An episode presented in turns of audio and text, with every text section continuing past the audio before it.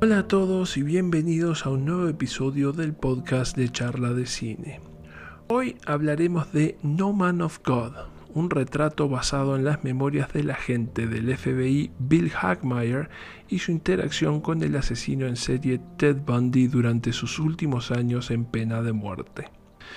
Para que tengan contexto, Robert Theodore Bundy, mejor conocido como Ted Bundy, fue un notorio asesino en serie norteamericano que secuestró, violó y asesinó a mujeres jóvenes durante los años 70 y posiblemente antes también.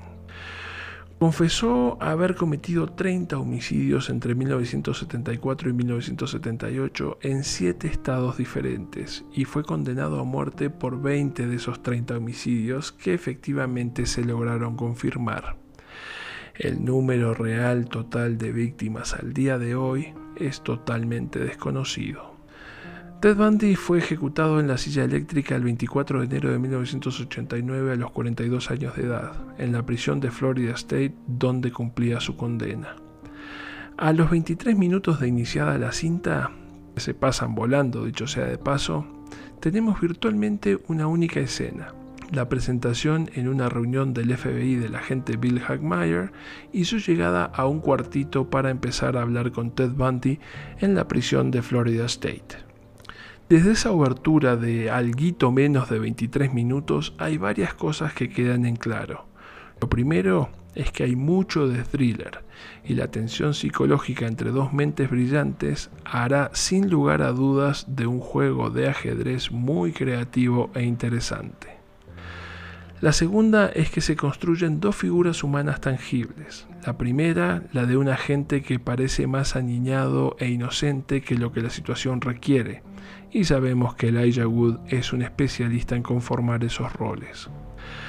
Al mismo tiempo se construye el perfil de una mente completamente desviada e inhumana, pero que se esconde detrás de una voz, de miradas y de gestos que hacen a la persona que uno tiene delante de los ojos totalmente real y de carne y hueso, y se vuelve hasta simple olvidar que hablamos de uno de los peores animales de la historia.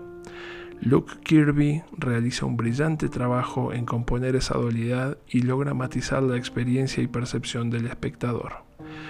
Puesta en escena muy bien lograda al mejor estilo de los 80s, banda sonora muy ad hoc y a la par, vestuario, fotografía, todos los elementos técnicos a la altura de lo que se espera. Si acaso se puede argumentar que no hay gran detalle de lo que sucede en las constantes múltiples interacciones, porque en la narración se nos deja claro que en cuestión de minutos de cinta avanzamos de 1985 a 1987.